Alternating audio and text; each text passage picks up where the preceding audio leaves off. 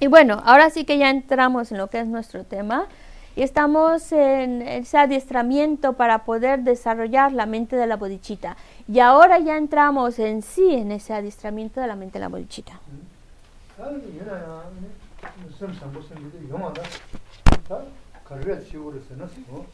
Pero para que esa mente de la bodichita pueda venir, pueda surgir, ¿qué hace falta?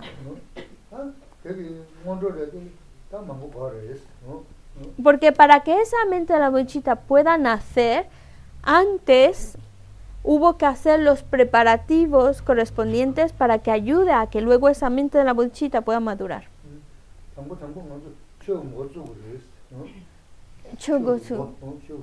Por eso, cuando hablamos de la, del Dharma, de las enseñanzas, vamos a ponerle como primero está la cabeza. ¿Y esa cabeza cómo comienza? Ese principio. No sé a quién señala. Tú. Ah, tú. Go carere. ¿Cuándo go eh. Sí, ¿cómo mm, vamos a ponerlo? ¿Cuál sería em, cuál sería el, el principio, la entrada a esa práctica del Dharma?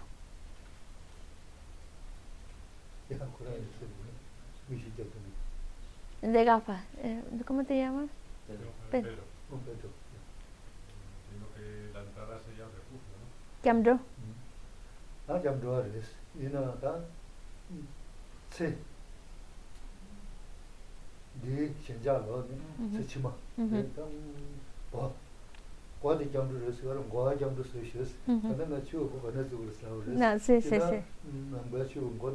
Sí, sí, sí, sí, sí. Sí, sí. No, garanti go di la son tambo. Sí, sí, sí, sí. Y ne mindua. Vale. Vale. Eh, a ver, lo que a ver, es correcto. Cuando decimos cuál es la puerta de entrada a la práctica espiritual, tal cual esas palabras, uno contesta el refugio. Eso es correcto. Ahí vamos bien. Ahora, para entrar por ahí, primero que tuvo que haber sucedido, y por eso es que decía al principio, la cabeza, ¿cuál es el principio? La cabeza que va a dar forma a toda esa práctica del Dharma. O en otras palabras, antes de llegar al refugio, a esa puerta, antes de pasar por esa puertita, ¿qué, hemos, ¿qué ha sucedido antes? Pues que uno dice, tú vas por refugio en algún momento porque dices, ya no quiero preocuparme solo por las cosas de esta vida. Hay algo más que esta vida. Ahora sí. Jessica, ahora sí, dime el principio. Tú eres muy lista. La, renuncia es no volver a...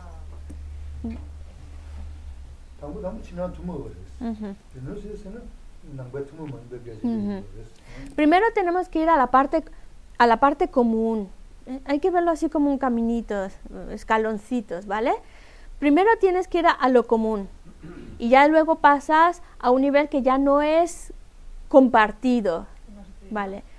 Entonces cuando tú dices refugio, eh, perdón, cuando tú dices renuncia, ya estás pasando a un nivel que ya no es compartido con el resto, ya estás a un nivel un poquito más alto. ¿Cuál es el nivel común que está compartiendo? El, culo. Sí. sí, sí, No va muy perdida, sí, motivación, ¿vale? Pero motivación, cuando decimos la palabra motivación, es un tema muy, muy, muy general. Muy general. Vamos a hacerlo todavía más, más claro.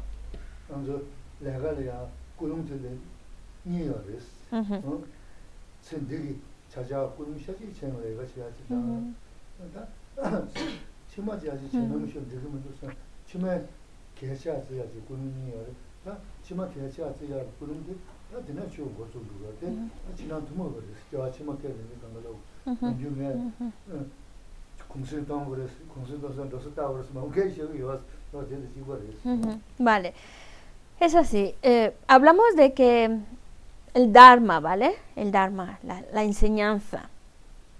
El, hay una parte que es, que es compartida, bueno, cuando tú, lo que estábamos comentando el otro día, lo que hace que se convierta en, en Dharma es que vaya esa, cualquiera de esos tres tipos de intenciones, inferior, media o superior, y eso ya lo convierte en Dharma.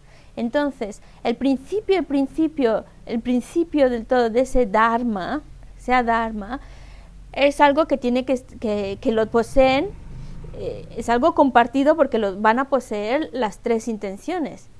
Es decir, tú cuando haces un trabajo en tu vida, estás en tu trabajo, lo puedes hacer por dos motivos. Lo haces por, por cosas de esta vida, para beneficio, sacar beneficio para esta vida, o lo puedes enfocar para las vidas futuras porque para mí es más importante el actuar para buscar el beneficio de las vidas futuras que el de esta vida. Entonces, de esas dos motivaciones, hacerlo para el bienestar de esta vida o hacerlo para buscar el bienestar en las vidas futuras, la que ya se convierte en Dharma, lo que ya lo convierte en Dharma, es cuando ya dices para las vidas futuras. Y de hecho, porque es compartido, porque es algo que tienen en común, porque es algo que las vidas futuras es algo que que están creyendo los tres tipos de, de, personas, inferior, mediana y superior, están, están creyendo en las vidas futuras. Y por supuesto que las tres están buscando ese beneficio también para las vidas futuras.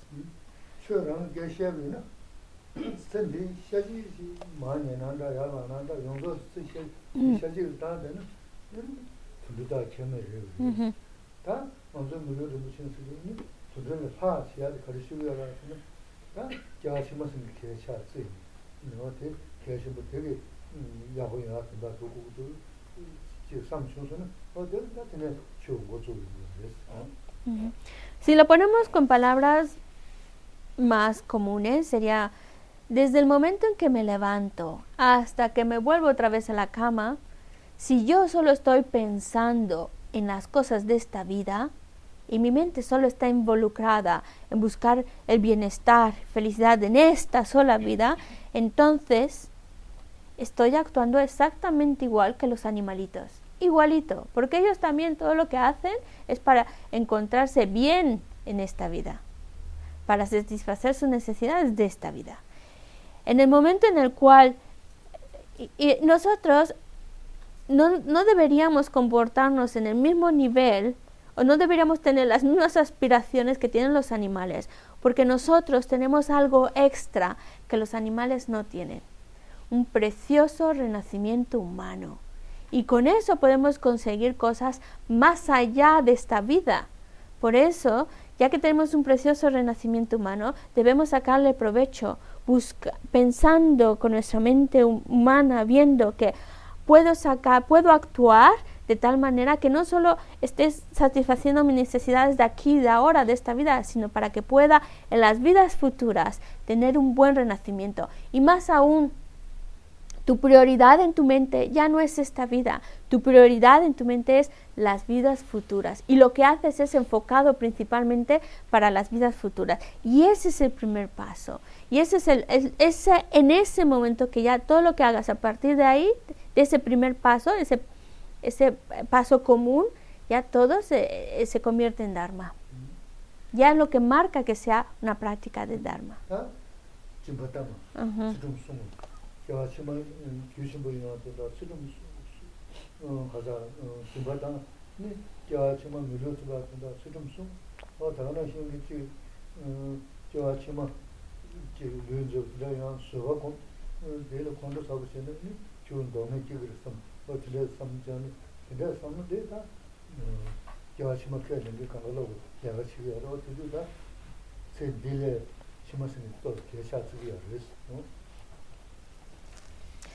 Así, cualquier acto de generosidad o ética lo haces planteándote para las vidas futuras, para que en las vidas futuras pueda tener un renacimiento humano entonces, por eso estoy practicando la ética, para que en las vidas futuras pueda tener un renacimiento humano con buenas condiciones eh, materiales, pues por eso practico la generosidad.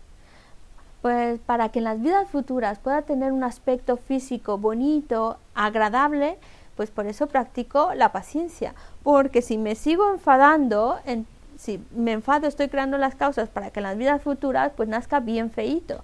Entonces mejor voy a tratar de que en esta vida, tratar de crear acciones buenas para que en las vidas futuras tenga buenas condiciones. Y es ahí cuando ya mi prioridad mi en mi mente, las cosas que estoy haciendo ya no las hago para esta vida, mi prioridad es para las vidas futuras.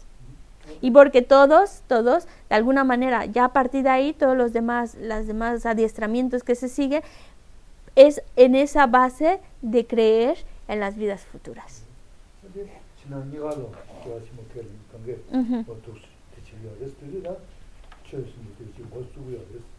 Porque al fin de cuentas todos los adiestramientos que siguen van partiendo de esa base de creer en las vidas futuras. Y em, esa sería la cabeza que da principio al Dharma. Ah,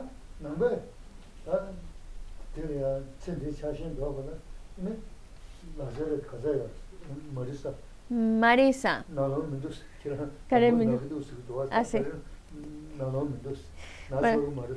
Bueno, ayer estabas malita, pero hoy ya no tienes permiso de estar malita. Ahora yo te veo muy, muy bien, así que me puedes contestar. Una vez que, para que uno pueda, para que uno ya dentro de la práctica budista, para que uno pueda eh, eh, abandonar o destruir las preocupaciones de esta vida, en cuántos puntos tiene que adiestrarse o reflexionar. Para abandonar el, pensamiento de que está enfocado solo en esta vida.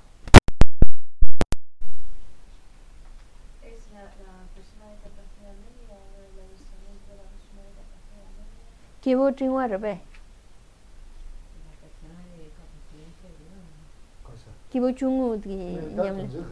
Vale, vale. No estoy preguntando eso. ¿Cuántos puntos de reflexión son los que tiene que seguir? Ngarresa. Dilos. Primero tiene que reflexionar en las Con, con fuerza, con entusiasmo. Primero tiene que reflexionar en el cuerpo que la libertad Tel Milu. Samlotan. que le va a durar mucho y que va a venir la muerte. Yurimpo de Guimare, Shiva Mitaba Samlotan Gore. Los,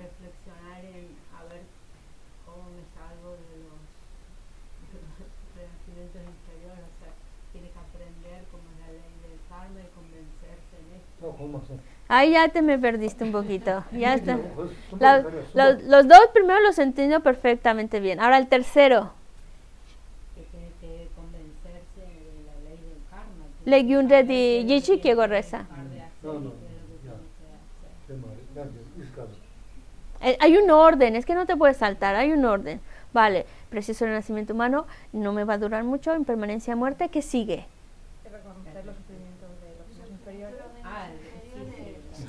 Y eso es es la toma de refugio. Cambio. Y la ley de causa y efecto. Y ese no yo ya y ese. Entonces es más la va.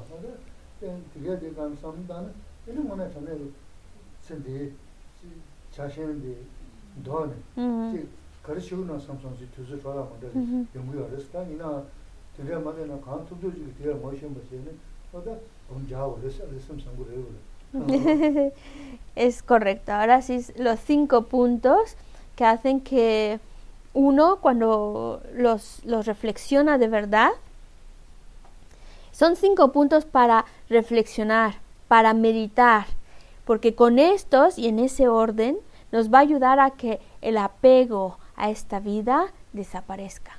Ya no nos aferremos a las cuestiones de esta vida y entonces el tiempo de nuestra vida ya está más dedicado a pensar en las vidas futuras y entonces ya nos entra la prisa, tengo que practicar ya porque pensando en las vidas futuras.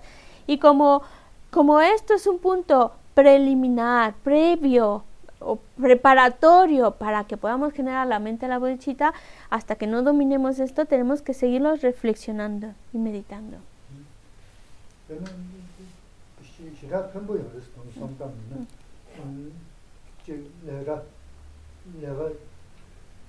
bē māngbō 내가 dāshā mū shīngi yī sī yō, nē tāndē māngbō yō ndē, sē māngbō yō shīw yō yō, tān, tē nē ngā sē māngbō yō shīngi kāshī wā sī, ngā kato jī dē rō yō hā huyā yō mā rī sī, sā shō yō nā yā yō mē hā huyā yō mā rī sī, chī yā mē dā bā sā mā tā nā, sū sū pēntā shirā yō rī sī, chī yō ngā bā khārī shī, kia ngā bā khārī shī sū nā nā, tē, tā mē dā bā yō rā shī rī, yō wā rī yō rī, kāndā mē 신선은 네 메다 버는 시 누가 누구야 간다 매 나라 매 이제 가리 왔어 소소 소소 좀 Y estos puntos son extremadamente beneficiosos para nosotros reflexionarlos para nuestra propia vida ahora mismo. Nos va a ayudar muchísimo. Por ejemplo, en momentos en los cuales tenemos tanto trabajo, exceso de trabajo, que estamos agobiados de todo lo que tenemos y que encima nos está saliendo mal o tenemos muchos problemas, y, ¿Para qué ponernos tristes? ¿Para qué agobiarnos ante ello? si uno se acuerda de estos puntos a reflexionar, llega un momento en que dice, ¿para qué me agobio? ¿Para qué me pongo mal? Si de todos modos me voy a morir. A lo mejor mañana no me levanto porque ahí se acabó mi vida. Entonces, ¿para qué me agobio tanto? ¿Para qué me dejo arrastrar por el agobio, por la tristeza? Te das cuenta de que no te sirve de nada, de que te puedes morir en cualquier momento o que esa situación que estás viviendo pues también es impermanente. En cualquier momento desaparece, cambian las cosas o en cualquier momento el que desaparece eres tú y ya no estás eh, en ello. Así que es bueno para, para ya en las cosas de esta vida empezar a, a reflexionar en estos puntos que nos ayuden a no angustiarnos tanto, a no preocuparnos, a, a, a soltar un poco más las cuestiones de esta vida. 안데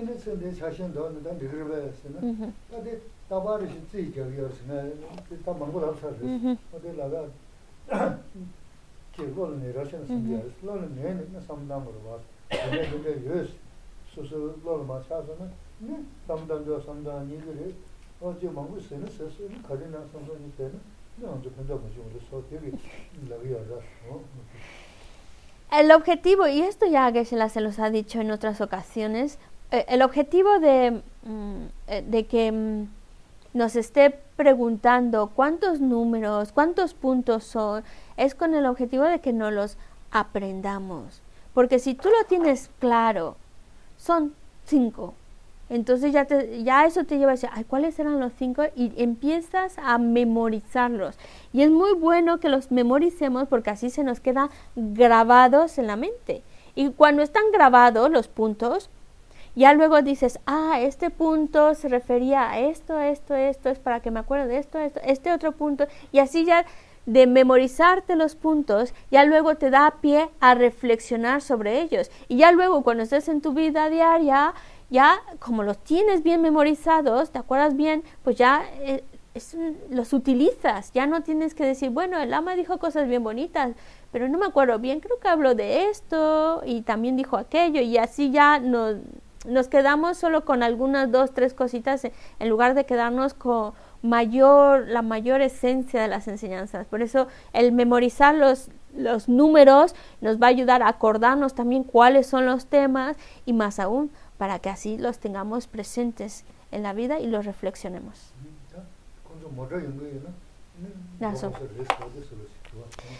Eh, ya es hora de poner dinero en el parque, me parece a mí. Entonces, para los que tengan Para los que tengan que poner la monedita, pueden, pueden ir a poner la monedita.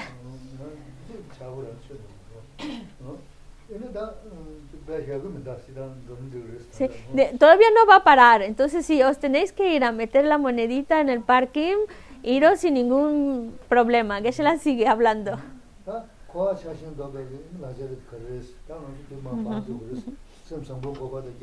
Porque vamos a hablar de la mente de la bodichita para que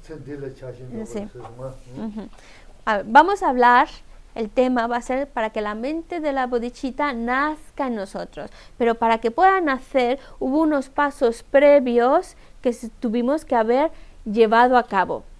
Ya hemos hablado uno para que podamos abandonar el aferramiento a esta vida, son cinco puntos que tengo yo que reflexionar. Luego, el siguiente punto, para que yo pueda abandonar el aferramiento al samsara, para que yo pueda abandonar el samsara, ¿cuántos puntos hay que reflexionar?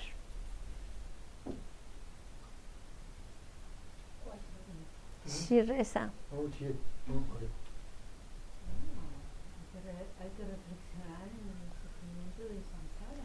Kowe dunga, chir kowe dunga samlo tango reza. yu pā gācā rā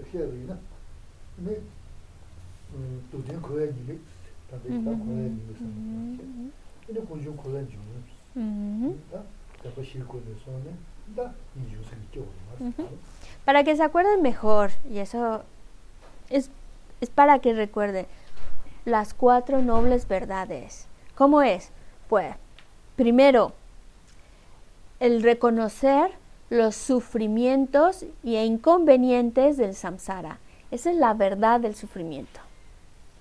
Luego, ¿qué es lo que da, qué es lo que nos encadena el samsara? Esa es la verdad del origen. Entonces podemos decirlo, la verdad del sufrimiento del samsara, que nos ayude a pensar todo el sufrimiento que es el samsara, y la verdad del origen que nos ata al samsara.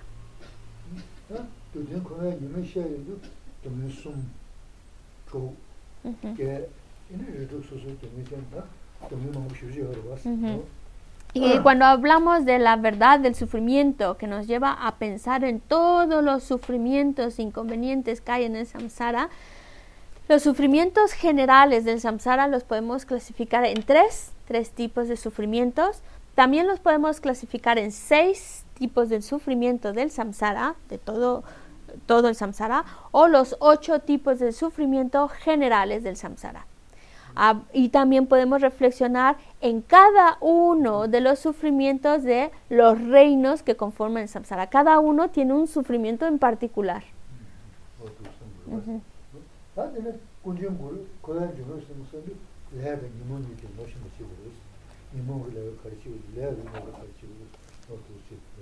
¿Y qué es lo que origina el samsara? La verdad del, su- da- la verdad del origen, pues es el karma y los engaños, que son lo que nos está provocando ese eh, estar encadenados al samsara.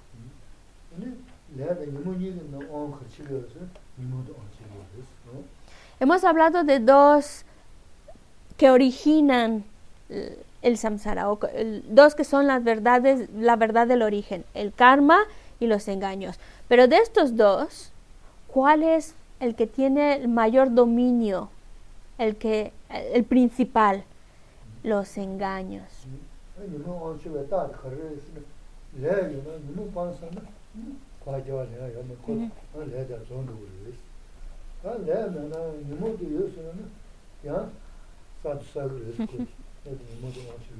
¿Y cómo nos podemos dar cuenta de que el- los engaños es el factor principal?